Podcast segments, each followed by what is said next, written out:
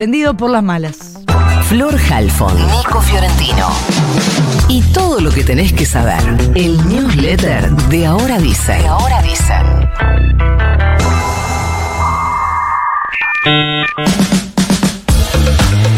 Las comisiones de legislación general y presupuesto y hacienda del Senado se reunieron para retomar el debate sobre la ley de alquileres. No hay acuerdo todavía. El jueves que viene van a exponer algunas organizaciones. En un rato lo va a desarrollar Nico, pero lo que se aprobó es un dictamen sobre un proyecto unificado de dos textos de la Santa Cruceña kirchnerista Ana María Yani y de la mendocina de la UCR Mariana Yuri para que todos los contratos tengan que hacerse en pesos. El texto contempla la creación de un registro a nivel nacional sobre todos los inmuebles que están disponibles para ser alquilados de manera temporaria, es decir, entre una y 90 noches, y también tiene en cuenta un resguardo para el huésped con condiciones de seguridad e higiene que hoy no están reguladas en ninguna normativa. Estoy pensando en el universo Airbnb. No te quiero spoilear que es probable que no avance, pero bueno, se está analizando la posibilidad de que esto ocurra. Ayer se anunció también la quinta edición del previaje en la voz del ministro de Economía y candidato presidencial Sergio Massa, el ministro de Turismo Matías Lamens, durante la asamblea del Consejo Federal de Turismo en la capital entrerriana de Paraná. Como siempre va a haber reintegro del 50% del valor del viaje en créditos para destinos de Argentina. El nuevo tope va a ser 100 mil pesos, va a ir desde fines de septiembre hasta fines de octubre, así que va a ser el reintegro del 50% de los gastos del viaje para usarlos como siempre, en agencias, alojamientos, pasajes aéreos, lo que sea que esté registrado en el sector y 70% para jubilados.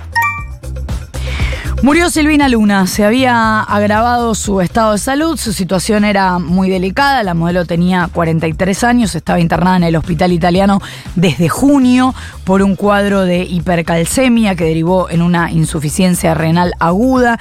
Ella venía denunciando que eran todas consecuencias de un tratamiento estético, una intervención quirúrgica que le había practicado el médico Aníbal Lotoki en 2010. Hace unos días la Cámara de Casación confirmó la inhabilitación de Lotoki para ejercer la medicina después de la muerte del panelista Mariano Caprarola, que también padecía problemas de salud y denunciaba en público, aunque no en la justicia, algo parecido a lo que contaba Silvina Luna. Hay una condena a cuatro años e inhabilitación por la denuncia de cuatro personas, una es Silvina Luna, pero tiene que ser confirmada por casación. Ahora lo que hay que ver, y esto tiene la biblioteca muy dividida, es si la querella no pide anular lo ocurrido para iniciar un nuevo juicio con este final porque lo importante, el dato, es que ya fue juzgado por este hecho, aunque era por lesiones, y ahora en todo caso podría analizarse si es un homicidio, pero es cosa juzgada. Entonces, o se anula o hay que ver qué define casación, que es la instancia de revisión. El cuerpo va a ser despedido en el Panteón de Actores, pero primero la justicia dispuso que se haga una autopsia antes de debatir mandatos estéticos que existen y de los que hablamos habitualmente me parece importante concentrarse en el kit de la cuestión, que es que hay un médico condenado, por ahora no preso, recién este año inhabilitado, o sea, 13 años siguió trabajando lo más bien, y que ahora se verá si hay pruebas para que la justicia lo señale no solamente por las lesiones, sino por la muerte.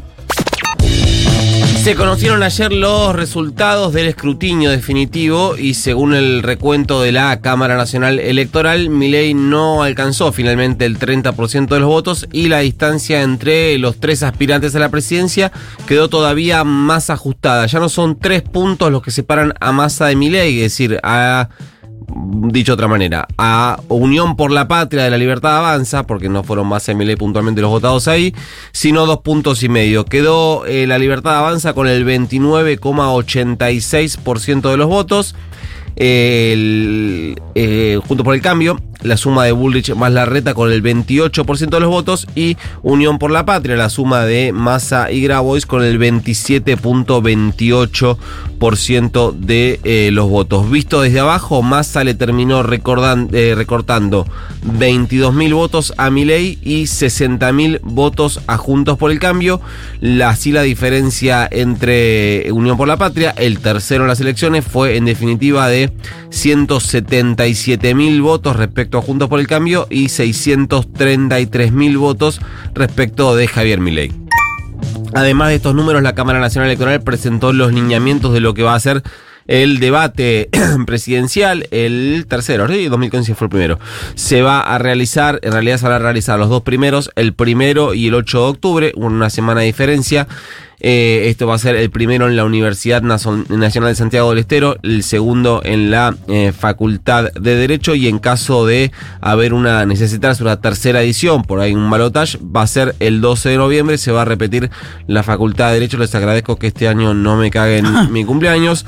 Eh, ayer mismo se iniciaron los contactos con los representantes de los candidatos para empezar a acordar las condiciones del debate que dicen los responsables de la organización del debate presidencial quieren que sea más dinámico que en ediciones anteriores. Ayer Bullrich presentó a Carlos Melconian finalmente como su ministro de Economía eh, en caso de llegar a la presidencia, aunque en realidad debería decir que Melconian la presentó a Bullrich porque se llevó la absoluta centralidad del evento. Hizo gala el economista de su perfil medio rockstar de barrio, eh, así medio como si fuese de la 25, digamos, para que se identifiquen de qué estamos hablando. Con un discurso eh, muy llano, muy ganchero, en el que no dio ni un atisbo de por dónde irá su programa económico sin nombrar a Milei, dejó al menos tres frases que entiendo yo están dirigidas a la competencia electoral con Javier Milei. Primero que ellos van a un cambio disruptivo, es decir, juntos por el cambio, es decir, Patricia Bullrich, e irreversible del modelo económico argentino, pero dentro del sistema. Ese es el primer mensaje. El segundo es que eh, dijo que tienen un plan realista, asible, práctico, no dogmático, que tiene futuro, que tiene luz al final del túnel, que no es un salto al vacío. Es decir, nosotros podemos hacer lo que decimos que vamos a hacer y Milei no.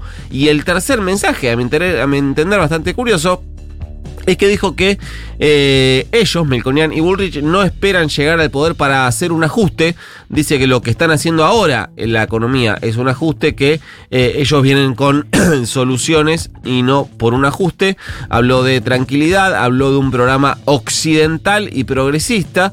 Después de él habló Patricia Bullrich, ya a esa altura para mí, a mi entender al menos completamente desdibujada, donde hizo referencia a, a su hipotético de gobierno como un gobierno humanista la presentación fue en el marco de la Fundación Mediterránea, que dirige Melconian, que, y fue delante de los empresarios más importantes del país, es decir, las personas que aplaudían cada una de las frases eh, gancheras de Melconian eran el círculo rojo de la Argentina.